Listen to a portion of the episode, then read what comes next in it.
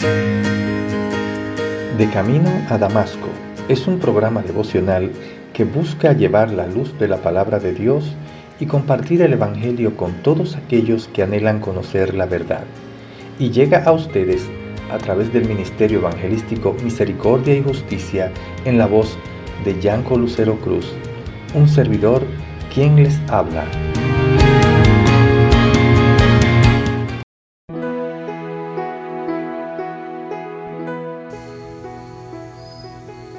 El que carece de entendimiento menosprecia a su prójimo, mas el hombre prudente calla. El que anda en chisme descubre el secreto, mas el de espíritu fiel lo guarda todo.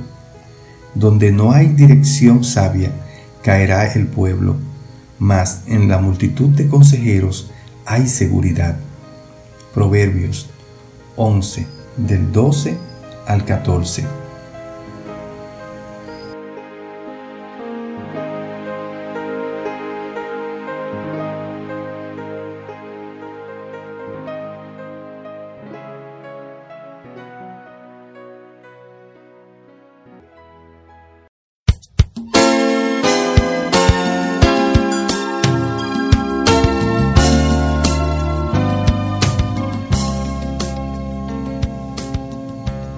Algunas veces nuestros amigos necesitan nuestras palabras de apoyo.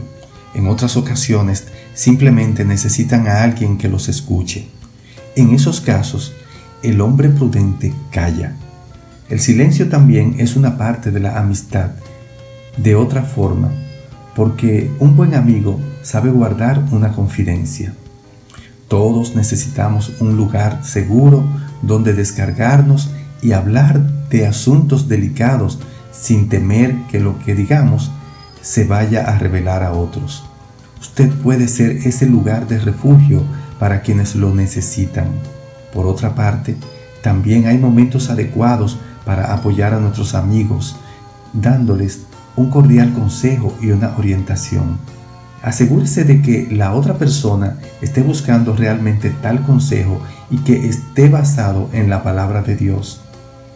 El discernimiento es crucial para darles a otro lo que necesitan. A veces la persona necesita que su amigo lo trate con dulzura y palabras que lleven un bálsamo sanador al alma herida.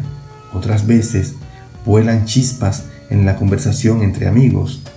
Esto es lo que sucede cuando hierro con hierro se abusa y así el hombre abusa al rostro de su amigo.